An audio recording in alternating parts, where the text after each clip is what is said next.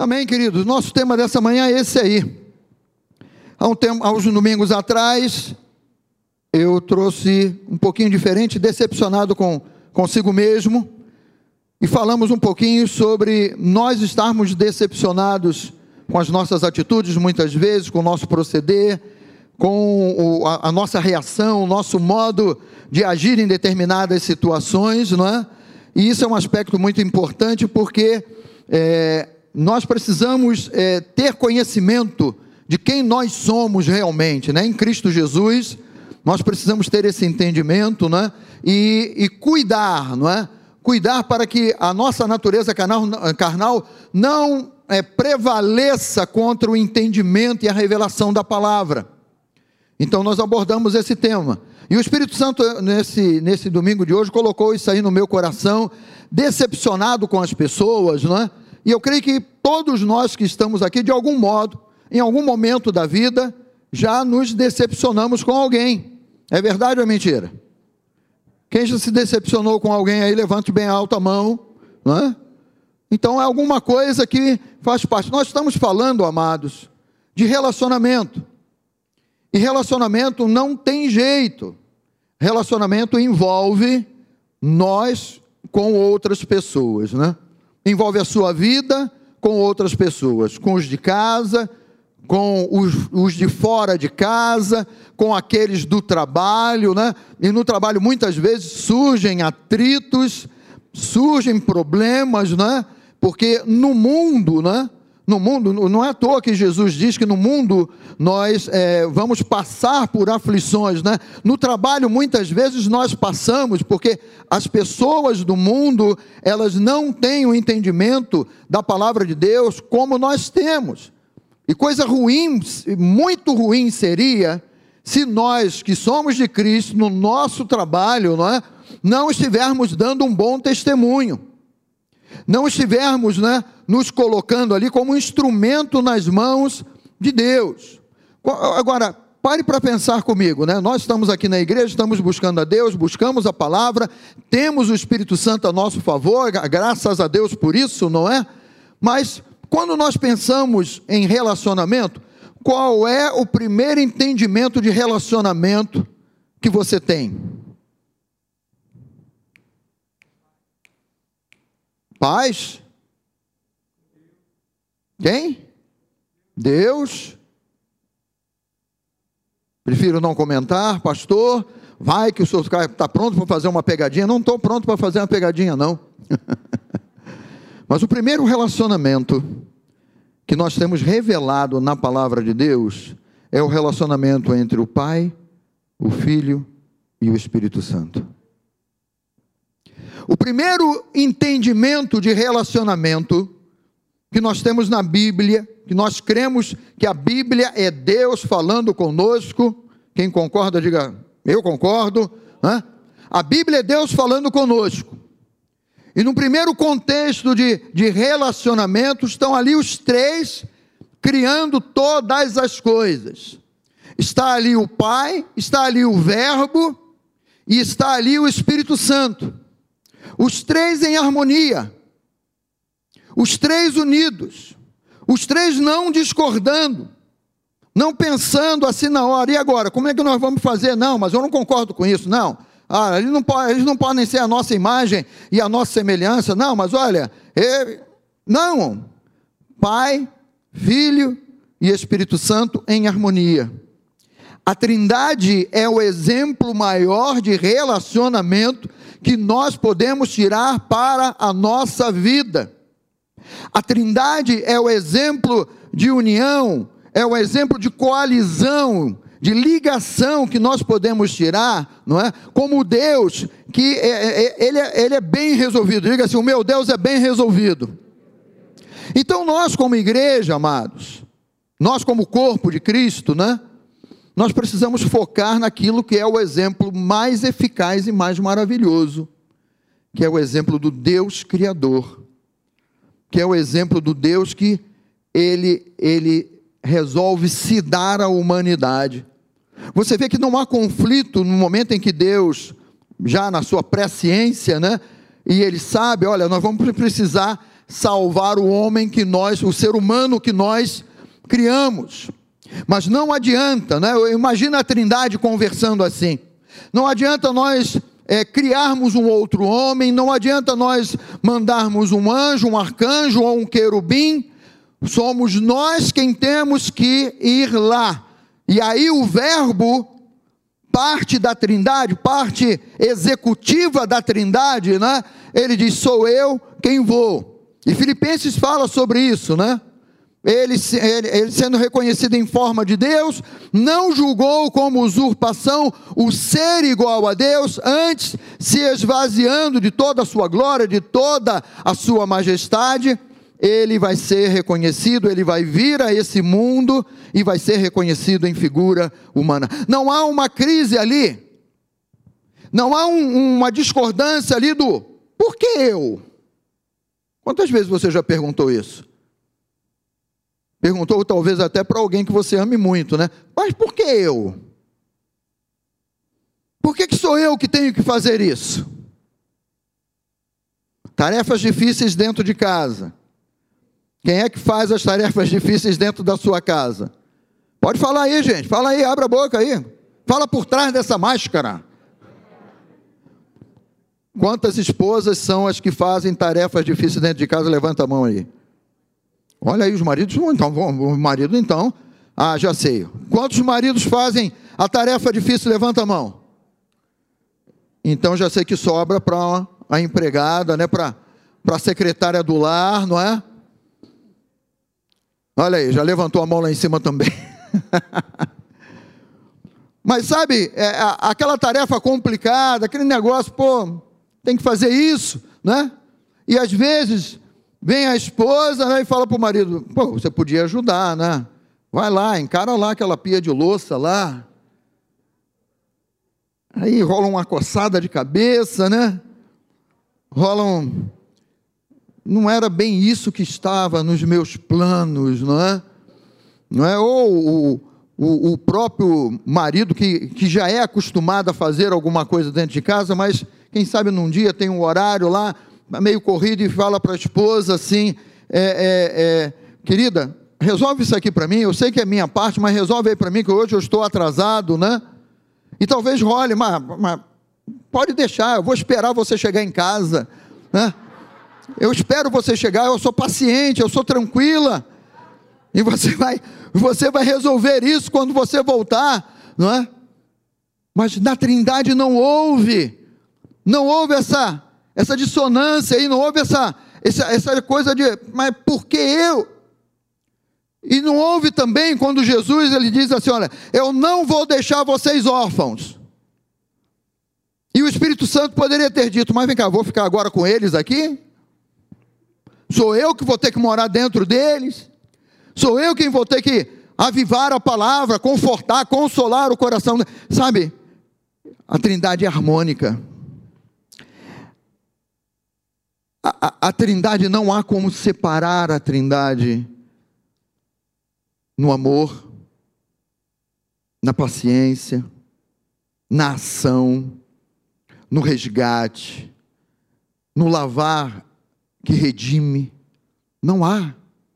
Sabe, eles agem unidos, pensam em concordância sempre e tomam as ações sempre é, em coerência com o Deus que nos, que nos é revelado na palavra. E nós, amados, nós precisamos ter esse entendimento. Às vezes, né, olha, quem já disse alguma dessas frases aí com relação a relacionamento, a uma decepção com alguma outra pessoa? Por exemplo, né, eu não merecia que ele fizesse isso comigo. Quantas vezes nós já dissemos isso? Eu coloquei sempre ali no, no lado masculino, né? Poderia ter posto, eu não, eu não merecia que ela fizesse isso comigo, mas eu resolvi trazer aqui para o lado masculino, que os homens digam aleluia aí. Ih, rapaz, meu Deus amado. Faltou disposição nesses homens aí, né? Mas, quantas vezes nós já dizemos, dissemos isso aí? Ah, eu não merecia que essa pessoa fizesse isso comigo. Eu não esperava, né? Tem outras aqui, né? Ah, eu fui um idiota. Aí pegou pesado, né? Às vezes a gente diz assim: ah, como eu fui burro, como eu fui um cretino, né? porque você confiou em alguém, porque quem sabe você colocou uma esperança em alguém, num relacionamento, seja no trabalho, seja na família, na igreja, não importa, nós nos relacionamos, sempre estamos nos relacionando com alguém. Sempre estamos nos envolvendo, né, no sentido de, de pensar, de agir, de resolver coisas. Nós sempre estamos juntos com alguém, né? E possamos, e quem sabe possamos ter dito isso aí. Eu nunca pensei que ele fosse capaz de fazer isso comigo, porque você estava botando um foco de confiança, um foco dizendo assim: ó, olha, a, a, todo mundo pode faltar, mas aquele meu amigo, aquela minha amiga, Olha, ele não falta, ele está sempre comigo em todas as horas. Pode até ser que você tenha colocado um foco de esperança no pai, na mãe, porque a palavra de Deus ela abre esse leque e diz: olha, ainda que a tua mãe possa te abandonar, e Deus ele diz assim: eu jamais te abandonarei. Ainda que você possa ter colocado a tua expectativa no pai, mas o pai humano falha. E nós dizemos esses tipos de frases aí, né? Fulano foi a maior decepção na minha vida. Quem aqui já teve a maior decepção na sua vida esperando em alguém, confiando em alguém? Levanta a mão aí, faz aí, ó. Né?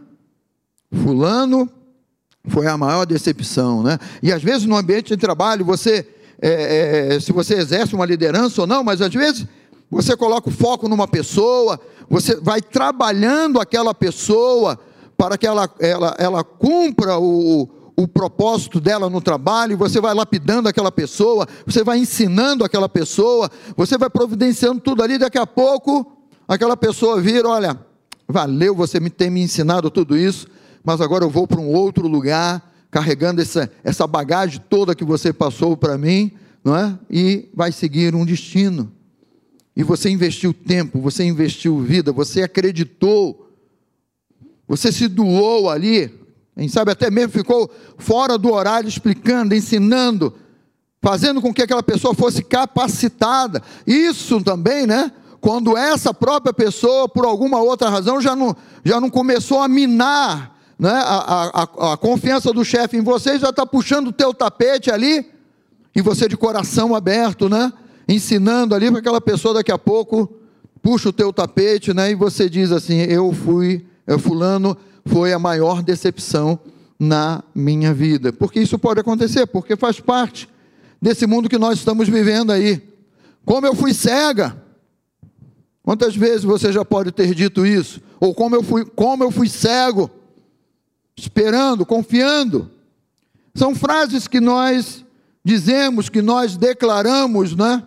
E aí eu quero ver com você nessa manhã o primeiro ponto. E esse primeiro ponto, ele fala assim: olha, espere bem menos das pessoas. Um contexto de relacionamento. Espere bem menos das pessoas e, coloque toda a sua expectativa no Senhor, que é o nosso Deus. Sabe por que, eu estou dizendo isso, querido? Eu não estou lançando no teu coração a, a não, não acredite nas pessoas, não é isso que eu estou dizendo. Ah, pastor, a Bíblia já diz há muito tempo, o profeta já diz: maldito o homem que confia no homem. Não é isso que, que eu estou falando, porque ali nesse contexto, né, maldito o homem que confia no outro homem a sua salvação. Ao invés de confiar em Deus a sua salvação, aí o profeta lançou essa frase: maldito o homem que confia no homem. Mas o que eu estou dizendo, amados, é que nós precisamos, né? E isso não tem nada a ver com levitar. Nós precisamos sair um pouquinho desse natural e dizer assim: olha, eu vou confiar no meu Deus, eu vou esperar no meu Deus, porque Ele é quem vai agregar, ou Ele é quem vai fazer com que outras pessoas possam se achegar a mim, para que eu possa sofrer, eh, viver um alívio é, é, sofrer uma mudança de um problema, de uma dificuldade, você entende que quando nós tiramos o foco do natural, do horizontal, e colocamos o foco na palavra, é Deus quem providencia que outros se acheguem a nós para colaborarem conosco. Mas não foi você nem eu que buscou, que buscamos. Não fomos nós que fomos correr atrás. Mas Deus, no cuidado dele, ele providencia. Diga comigo isso, Deus ele providencia. Quando Moisés, nós conhecemos o chamado de Moisés, não é? Moisés tentou de todos os modos não ir cumprir o chamado dele. Ele alegou uma série de coisas lá, de dificuldades, né? E entre essas coisas, ele alegou que tinha dificuldade na fala. Ele alegou: olha, eu não sei articular direito, não sabemos se ele era gago, se ele tinha um problema de fala, o que que era não sabemos, não importa, não é? Mas Deus falou assim: ah, é, é esse o teu problema? Então eu vou pegar o teu irmão Arão e ele vai com você. Moisés ele poderia ter ouvido, olha, é, Deus falando com ele: eu quero que você volte lá ao Egito, porque você vai libertar o meu povo lá no Egito. E Moisés poderia ter imaginado na cabeça dele: ah, legal, que cargo legal que Deus está me dando. Eu já vou chamar então a minha irmã Miriam, eu já vou, Miriam, eu já vou chamar é, o meu irmão Arão, eu já vou chamar aquele meu servo que, que me ajuda com as ovelhas. Ele poderia ter montado o staff dele.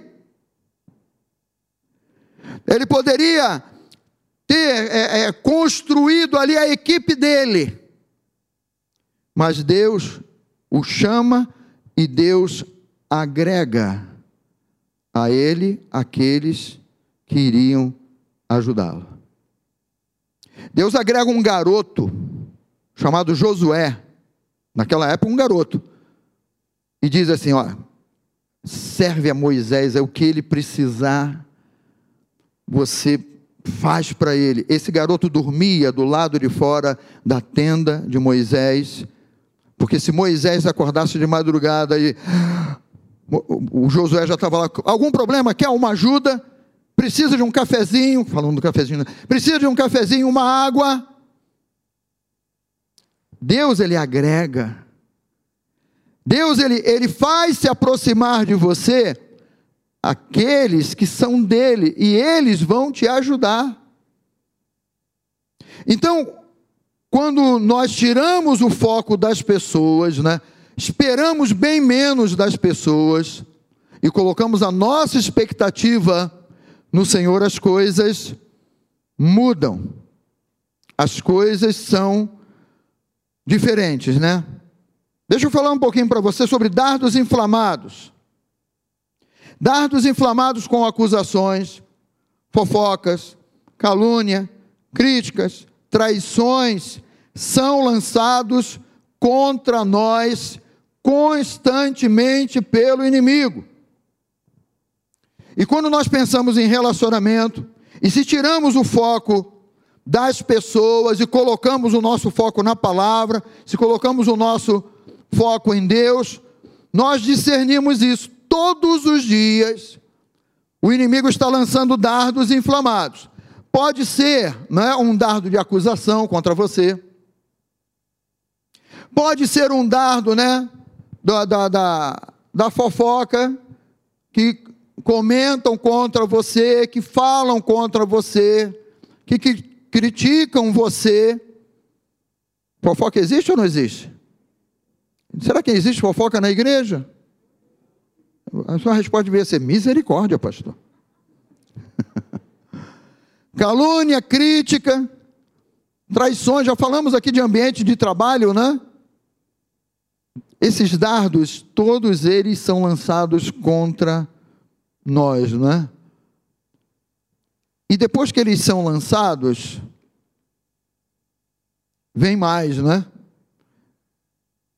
Esses dardos, eles vêm não é, acompanhados depois de um dardo chamado decepção. E se o nosso foco está nas pessoas, nós nos decepcionamos com as pessoas. Nós nos entristecemos com as pessoas. Nós ficamos, não é? naquelas frases que eu falei aqui no início. Poxa, mas logo ele fez isso comigo, né? Até em Roma aconteceu isso, né? até tu, Brutus, né? você entende que o inimigo lança dardos, eu vou voltar aqui para que você. O inimigo lança dardos de acusação, de fofoca, calúnia, críticas, mas ele, ele na, na, na artimanha dele, ele é astuto, ele lançou isso. Você recebeu o impacto. Logo em seguida, logo depois, dardos envenenados com decepção são lançados contra você. E esses dardos são envenenados realmente. E aí você olha para as pessoas à sua volta e diz assim: não dá mais para confiar em ninguém, não dá mais para esperar em ninguém, eu não posso confiar mais em ninguém. E aí você vai se isolando, você vai se separando. Isso pode ser em qualquer um desses ambientes que nós estamos falando. Ah, eu não volto mais naquela igreja, porque naquela igreja lá falaram mal de mim, ou me acusaram, ou me criticaram, ou fizeram isso, aquilo, aquilo outro. E esses dardos inflamados aí de decepção tomam conta do coração da mente e aí você vira as costas, né? E como no mundo há uma há uma há, há, um grande entre aspas, né? Há um grande mercado aí de, de, de possibilidades, né? Você sempre tem algum outro lugar para ir, porque você se decepcionou e não discerniu que o inimigo estava trabalhando para gerar em você decepção. Então, esses venenos nos deixam impregnados de sentimentos de rejeição, de amargura, de falta de perdão, e eles vão contaminando a nossa vida. Esses venenos aqui de rejeição, sentimentos de amargura, de falta de perdão, não é? Eles causam divisão na família, no trabalho, na igreja. Eles causam divisão no nosso âmbito de relacionamento com as pessoas com as quais nós nos relacionamos. E aí nós precisamos é, é, discernir pela palavra, né, a tática do inimigo, né? E a tática dele é nos colocar uns contra os outros. Quando você pensa na sua casa, na sua família, no seu círculo mais fechado de intimidade, e você percebe assim: Satanás está tentando me colocar contra o meu marido, Satanás está tentando me colocar contra a minha esposa, Satanás está tentando fazer com que os meus filhos fiquem contra meu marido e a minha esposa. E na mente dos filhos, Satanás né, está tentando fazer com que ah, os meus pais eles não sabem de nada, eles querem tomar uma decisão para mim que eu não quero para a minha vida. A tática dele é essa daí. Colocar uns contra os outros. Você imagina isso no seio da igreja, no nosso relacionamento da igreja. Porque pelo menos aqui dentro, eu creio, né? Que você não espera o pior das pessoas, muito pelo contrário. Eu creio que aqui dentro é um ambiente, é um lugar que nós devemos esperar sempre o melhor das pessoas que nós devemos ter uma expectativa, né? De receber o melhor, de receber uma palavra de vida, de receber uma palavra de ânimo, de receber um, um abraço, né? Um abraço que diga assim: olha, você está passando por esse problema aí, ó, estou orando por você, estou crendo em Deus por você porque a palavra diz que muito vale pela sua eficácia a súplica do justo. Eu estou orando com você, você vai passar por esse vale aí, vai chegar do outro lado e você vai ver uma bênção de Deus, você vai experimentar da restituição de Deus. Deus ele sempre tem o melhor para a sua vida. Você não espera receber algo diferente. Nós não devemos esperar receber algo diferente do que isso. Quando nós nos relacionamos no contexto de igreja, num contexto de estarmos juntos, nós somos os adoradores de Deus, nós somos os filhos de Deus, nós somos o povo de Deus, nós somos aqueles que amamos a Deus e recebemos do amor dele. Então, O inimigo ele tenta de todos os modos, né, gerar de algum modo um, um, um problema, uma decepção. Mas nós precisamos ficar atentos, porque a tática dele é essa daí. Vai que o irmão, vou usar aqui a minha equipe aí do Somar maravilhosa, linda, né? Vai que o irmão do Somar passou por você, deu um esbarrão e nem pediu desculpa. Aliás, a casa de Deus é um lugar onde nós devemos exercer o melhor da nossa educação. Né? Ou você passou pelo pastor ou pela esposa do pastor e é, é, ou ele ou ela não falou com você, não deu um sorriso, não deu um olhar, foi aquele aquele centro da cidade. Agora não está mais assim o centro da cidade, né? Mas antes da pandemia, o centro da cidade era aquele negócio, né? aquela circulação de pessoas, um para um lado, outro para o outro, esbarra e tal, e vai embora, cada um preocupado consigo mesmo, e, e, e, vai em frente. Mas na igreja nós não, não devemos esperar isso, não é? Nós devemos esperar, não é? A cordialidade, o amor, a alegria, um sorriso. Por trás dessa máscara, eu sei que tem um sorriso. Sorri para o teu irmão aí atrás da máscara, por favor. Mas aí o inimigo vem e diz: está vendo? E nem liga para você. Aí depois essa pessoa que esbarrou em você, ou que não te cumprimentou, ou que não te deu um bom dia, ou que não falou, é legal, bom te ver aí, né? Daqui a pouco ele está num outro grupo lá, lá, tá vendo? Aquele ali é a panelinha dele. Aquele ali é o grupinho dele, mas passou por mim, nem, nem falou nada. E aí o inimigo, ele vai usando essa tática maligna aí, de nos colocar uns contra os outros. É deste modo que o inferno trabalha. É desse modo que o inferno trabalha. Quantos irmãos se desentendem dentro de casa? Quem é que, quem é que tem irmão? Irmão, irmã, né? Quando você era mais jovem, né, estava todo mundo debaixo do mesmo teto lá, vocês por acaso se desentendiam? Pouco ou muito? Né? O mais velho implica com o mais novo. Estou ouvindo uma risada aqui meio de bruxa, assim, né?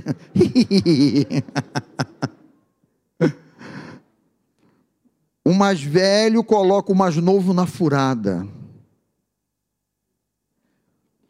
Aí o mais novo se invoca, né? Quem aqui é irmão mais novo? Quem aqui são os caçulinhas? Os caçulinhas levantem a mão, olha aí. Faço parte também, né? E o mais novo se invoca depois que a parte. Quer resolver no tapa, né? Aí o mais velho, que naturalmente é maior, é mais forte, só coloca a mão na cabeça, eu fico mais novo. E o mais velho segurando. é a astúcia do inimigo para desagregar a família, causar problema, causar dificuldade, atrapalhar o bom relacionamento. E aí, quando os filhos, todos eles resolvem fazer uma bagunça dentro de casa e deixa a mãe com os cabelos em pé. E a mãe fala logo aquela palavra-chave, né? Quando seu pai chegar, eu vou falar tudo o que vocês fizeram. Não era assim, mãe? É, é até hoje assim, não? Já se comunica com o pai pelo WhatsApp, né, Janine? Mas qual é o intuito dele? É nos colocar uns contra os outros, é estragar o bom relacionamento familiar. Deixa eu falar uma coisa para você que você talvez não saiba. Qual é? O que está escrito aí? Olha, quantos não sabiam disso aqui? Queridos, pessoas não são perfeitas. Você pode até estranhar isso que eu botei ali, olha. Você pode não parecer, mas seu marido é imperfeito. Esse homem que é um santo dentro da tua casa. Puxando a brasa para minha sardinha agora. Que os homens comigo aí digam aleluia. esse homem que é santo dentro da tua casa, essa expressão maior de perfeição, de santidade, de cuidado. Eu estou alertando as esposas agora: olha, seu marido, ele não é perfeito. Ou como eu coloquei ali, não parece, mas seu marido é imperfeito. É duro ouvir isso. Eu sei. Eu sei que você não está acreditando no que eu estou dizendo, mas é verdade. E por um outro lado, né? Você nem sabe, mas a sua esposa, maridão, ela não é perfeita. Meu mundo caiu. Um quê? Eu sempre olhei para minha esposa com aquele exemplo de perfeição, de cuidado, mas olha, a sua esposa não é perfeita. É duro te dizer isso. Os companheiros aí do sexo masculino, é duro dizer isso para vocês, mas pasmem. As nossas esposas não são perfeitas. Né? Tem mais, pastor? Tem. Você vai se surpreender. Seus filhos, aqueles amores. Quem ama os filhos, diga glória a Deus. Até o pessoal de Ribeirão gritou glória a Deus. Meu filho está lá em Ribeirão. Um em Brasília outro em Ribeirão. Aqueles amores. Vocês têm que ver a cena quando o de Brasília vem para o Rio e começa o, o fight lá. De brincadeira, mas eles. Se depois ficar sério, eu não sei. mas você olha para aqueles seus amores, filhinho queridinho da mamãe, do papai. Né? Aliás, todos os filhos são filhos da mãe, né? Eu sempre digo isso para vocês. Não se iludam, os pais não se iludam, mas todos os filhos são filhos da mãe. Então você olha para aqueles seus amores e você tem que, essa ficha tem que cair aí. Essa ligação tem que completar aí. Eles não são perfeitos. Às vezes você já tem lá aquele filho que cresceu mais do que você, você olha para ele, é, não é perfeito. Tem mais? Tem, né? E os pais? Não, não. Quem é pai aqui? Balança a mão aí, os pais. Hein? Nós somos perfeitos, não somos? E os nossos filhos nos acham perfeitos? Não. Nós, pais, também não somos perfeitos. É, é, é, é muito revelador isso, né? É uma coisa assim, né? Tem mais, pastor? Tem. Estou falando para. Eu estou falando devagar para você ir digerindo isso aí, para não sofrer um impacto muito grande. Que eu tenho certeza que você não sabe de nada disso, né? Que eu estou falando aqui. Mas olha, e esse irmão aí do seu lado? Esse irmão atrás, esse irmão à frente de você. Ah, não, meu irmão aqui, meu irmão uma benção, né? Irmão que está aqui ao meu lado hoje, que está atrás, que está à frente, né? Mas ele é tão imperfeito quanto você. Pastor, o senhor está falando que eu sou imperfeito? Também. Esse pastor que vos fala aqui, você faz essa ideia, né? Vai perguntar à minha esposa. Vai ter com ela. Aí você vai saber a realidade. E aí dela se disser alguma coisa. Queridos, é isso aí, não é? É desse jeito, é desse modo, né? Espere tudo de Deus e não fique esperando das pessoas. Por mais que você dê amor e atenção às pessoas,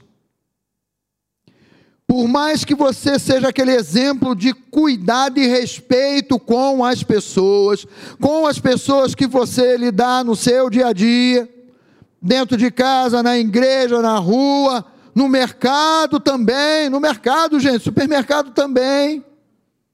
No trabalho, né? Eu digo para você: espere tudo de Deus e não fique esperando das pessoas. Ou seja, coloque a sua expectativa na pessoa certa.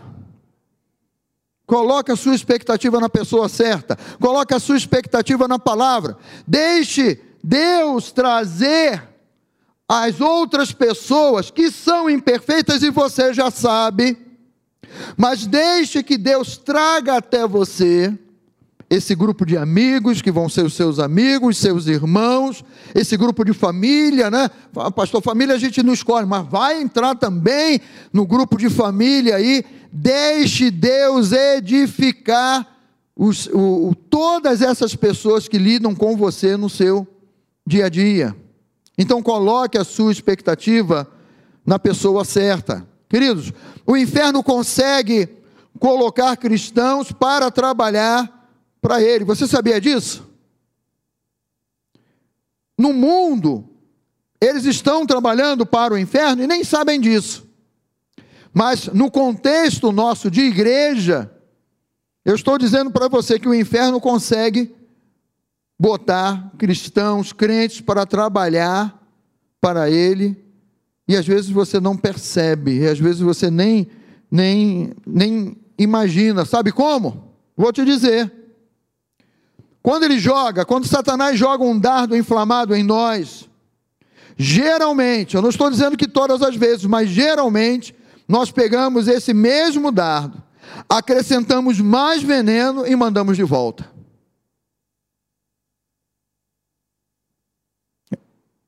Alguém diz assim, é, muitas vezes é. Tá pesado, hein? Vou mandar. Às vezes uma pessoa faz algo com você e lançou. Carlinhos, se prepara para segurar aí. Jogou. Você recebeu aquele impacto e decepção, tristeza, falou mal de você.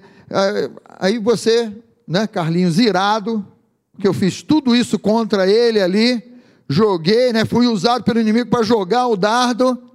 Aí ele pega aquele dardo ali, dá uma trabalhada, vou botar mais é veneno aqui, né? Manda de volta, Carlinhos. Sem medo, Carlinhos. Manda, sem medo de ser feliz, Carlinhos. e ele manda. e ele manda de volta. Só que esse dardo que ele já mandou de volta já veio acrescido de mais veneno ainda. Quando nós nos vingamos a nós mesmos, porque nós aprendemos na palavra que a vingança pertence ao Senhor. Mas quando você olha assim, né? Ah, vingança, né? Mas estou falando aqui de irmãos, estou falando de família, né?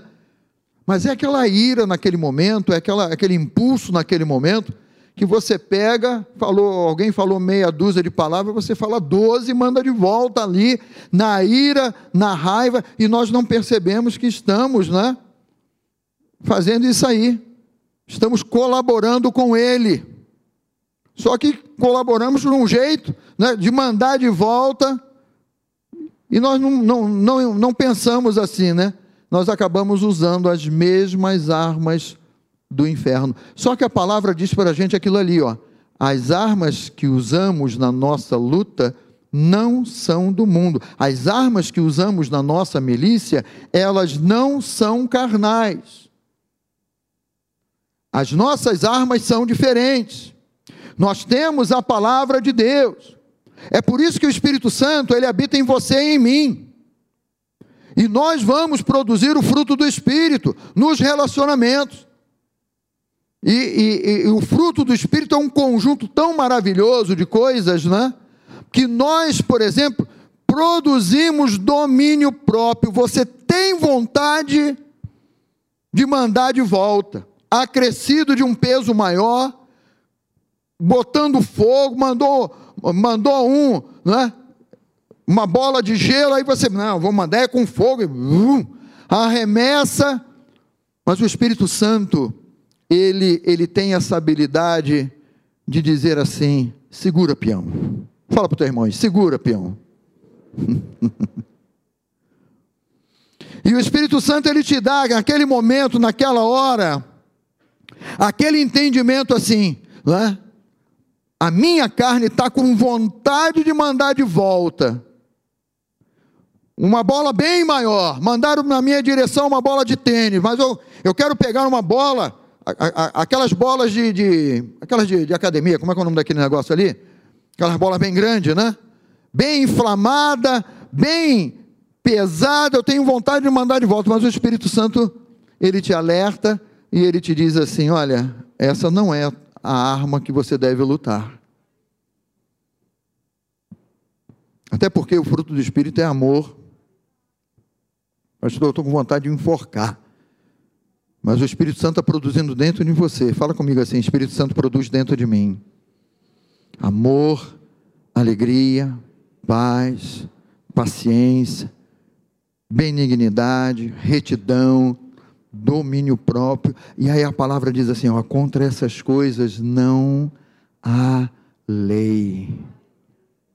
Às vezes o nosso coração está lá na velha aliança, dente por olho por olho, dente por dente, mas aí o Espírito Santo ele te traz para a nova aliança e ele fala assim: não é esse o teu proceder, não é esse a, a, arma que você deve lutar, não é essa arma, não é esse tipo de arma, né? A palavra de Deus, ela nos diz assim em Coríntios, lá em 2 Coríntios, as armas que usamos na nossa luta não são do mundo, são armas poderosas em quem? Poderosas de Deus, capazes de destruir fortalezas e assim destruímos ideias falsas, aleluia.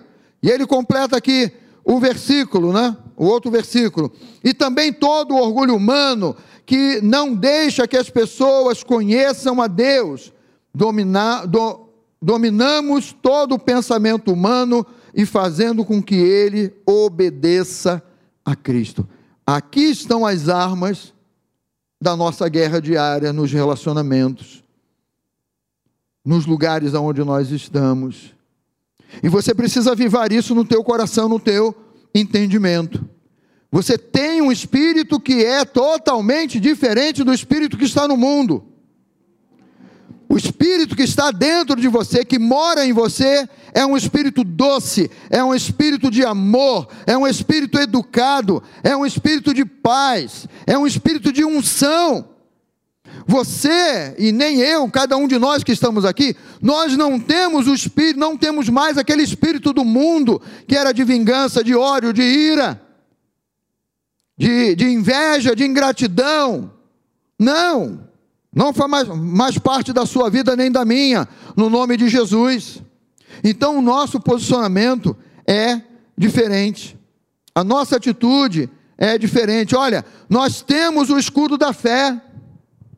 E esse escudo da fé, eu não sei se você percebe aqui, mas ele diz assim: olha, embraçando sempre o escudo da fé, com o qual, presta atenção nesse versículo, com o qual podereis apagar todos os dardos inflamados do maligno.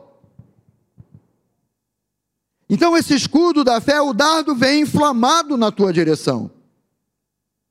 O dardo vem destilando veneno na tua direção.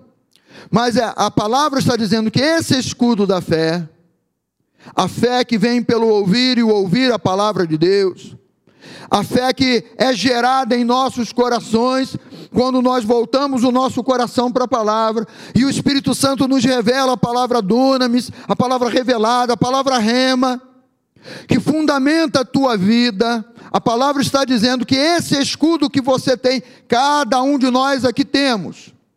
Só que o nosso escudo ele pode ser maior ou menor, dependendo do, do, do quanto você receba e, e tome posse da palavra no teu coração. Mas a palavra diz assim: independente do tamanho do escudo, que esse escudo tem o poder de apagar os dardos inflamados do maligno. Você percebe que não é você quem apaga os dardos? Mas é você quem coloca o escudo da fé na frente. E os dardos que chegarem contra você, peraí, eu sou revestido da palavra, eu tenho a armadura de Deus, eu tenho o Espírito de Deus, Eu sei quem eu sou em Cristo Jesus. Eu sou uma nova criatura em Cristo Jesus. O meu estilo antigo de revidar, o meu estilo do passado de reagir, de ir contra todo tipo de agressão, Está lá atrás, eu tenho o escudo da fé, eu tenho um Deus que cuida de mim, eu tenho um Deus que é o meu juiz, eu tenho um Deus que ele vai à minha frente, e esse Deus, ele me ensina que através do escudo da fé, os dardos inflamados do maligno, todos eles serão apagados. Não, não, não sobrou, é, vai apagar meia dúzia de dardos aí, não. Com o qual podeis, podereis apagar todos, todos, todos os dardos inflamados do maligno. Somos diferentes, queridos. Fala para o seu irmão, somos diferentes. Um segundo ponto, rapidamente aqui. Vamos aprender relacionamento com o nosso pai? Sim ou não? Sim, não é? Desejamos isso, né? Como é que Deus ele começou? O que que houve? Pulou fora aí? Mais meia hora e nós resolvemos esse problema. Quando Deus ele começou a se relacionar conosco, queridos, a primeira atitude de Deus foi uma atitude de amor. Porque Deus amou ao mundo de tal maneira, porque Deus amou a você e a mim de tal maneira. E é uma coisa muito muito importante nós temos o entendimento do seguinte, e avivarmos isso aí de novo no nosso entendimento. Você poderia ser o único ser humano na face da terra. Você poderia ser o único ser humano na face da terra. Deus te amaria do mesmo modo e enviaria Jesus só por tua causa. É que muitas vezes nós pensamos no atacado, né? Pensamos no, no, no atacar, no, ah, Deus amou o mundo. Mas quando a palavra diz que Deus amou o mundo, ele está dizendo assim: ah, essa tal maneira tão intensa, tão maravilhosa, é que se eu fosse o único ser humano na face da terra, Jesus viria do mesmo modo ao mundo para dar a vida por mim, para anunciar a palavra para mim, crendo que eu, Jesus, entra na minha vida aqui porque eu creio que tu és o Filho de Deus vivo que veio ao mundo dar a vida por mim. Você compreende essa, essa singularidade que é você aos olhos de Deus? Que é você perante Deus? Então nós vamos aprender relacionamento com o nosso Pai, né? Então todos nós estávamos mortos. E Ele vem e nos dá vida. Ou seja, Deus espera que olhemos para a atitude dele e façamos o mesmo a humanidade, a palavra diz que todos nós estamos virados contra Deus, de costas para Deus. Ele nos ama, mesmo quando nós não queríamos saber dele. Ele nos amou do mesmo modo. O amor de Deus é assim. É esse amor que cuida, é esse amor que ama até o fim e que quer salvar e que quer libertar. Nós estávamos mortos, ele não se conforma com a morte na tua vida, ele envia Jesus e ele dá a vida por nós. É o texto de Efésios, né? Todos nós estávamos mortos nos nossos delitos e pecados, mas ele nos deu zoe, ele nos deu vida e vida, né? No estilo de Deus e vida com abundância. Entenda que jamais vamos conseguir viver separado das outras pessoas. E isso é alguma coisa que Deus também estava mandando esse recado para nós: eu não quero viver longe de você. Eu não quero viver distante de você. Muito, por, muito pelo contrário. Eu quero realizar uma nova obra em Cristo, meu filho, e você vai crer em Cristo, você vai colocar a tua vida nas mãos dele, e aí ele, Jesus, vai restaurar a tua comunhão comigo e nós vamos viver em comunhão de novo. Ou seja, Deus jamais quer te ver longe dele. Como também nós devemos entender que ele espera que nós não fiquemos longe das outras pessoas. Que você não fique longe dessa pessoa que está ao seu lado aí, né? apesar de toda a imperfeição que nós possamos ver nas outras pessoas. Se nós vemos imperfeição nas outras pessoas, né? Será que você reconhece as suas imperfeições? Porque se você reconhecer suas próprias imperfeições, verá que é mais fácil lidar com as das outras pessoas. Porque todos nós somos imperfeitos. Nós precisamos aprender a nos relacionar todo santo dia. Nós precisamos aprender a lidar uns com os outros todo santo dia. Nós precisamos aprender essa prática que a palavra de Deus nos ensina de pedir perdão e de receber perdão todos os dias. Todos os dias. É o jeito de Deus, é o modo de Deus. Se você reconhece as suas imperfeições, vai ser mais fácil você lidar com as imperfeições dos outros. Sabe aquela, aquela, aquela passagem que Jesus, lá em Mateus 18, que ele fala do credor incompassivo, né? E ele tinha um servo que devia 100 mil denários, se não me falha a memória. E um outro que devia lá uma. Né? Ele chama, esse senhor, ele chama esse que devia 100 mil denários lá e falou para ele: paga a tua dívida. Ah, mas eu não tenho e tal, e, e me perdoa, mas eu vou dar um jeito eu vou dar uma maneira, eu vou arranjar um meio de te pagar e tal. Aí o Senhor, né? Olha, então, tudo bem, né? É, é, o Senhor também ameaçou ali, falando assim: vamos pegar você, tua família, vamos vender como escravos para que essa dívida seja paga. Aí ele intercede, ele, ele derrama ali a, a, o temor dele, o medo dele. Aí o Senhor fala: não, tá bom então, tua dívida está perdoada, você pode ir embora que eu não vou fazer nada disso com você, a tua dívida está perdoada. Esse que foi perdoado de 100 mil denários, saiu e encontrou um, um conservo dele, que devia, vamos botar assim, não me lembro aí também o valor, mas vamos botar 10 denários. Uma diferença enorme, imensa. Ele o que que faz? Acabou de ser perdoado. Ele encontra esse, agarra o cidadão lá pelo colarinho, balança, paga-me o que você está me devendo, seu miserável e tal, né? e manda prender aquele conservo que, vem, que devia dez denários a ele. Quando o Senhor soube disso, ele manda chamar esse que devia cem, cem denários de volta. Vem cá, cara. Eu não te perdoei aquela dívida imensa. Eu não deixei você ir embora. Eu não disse que não ia mais cobrar nada, te perdoei a dívida mesmo.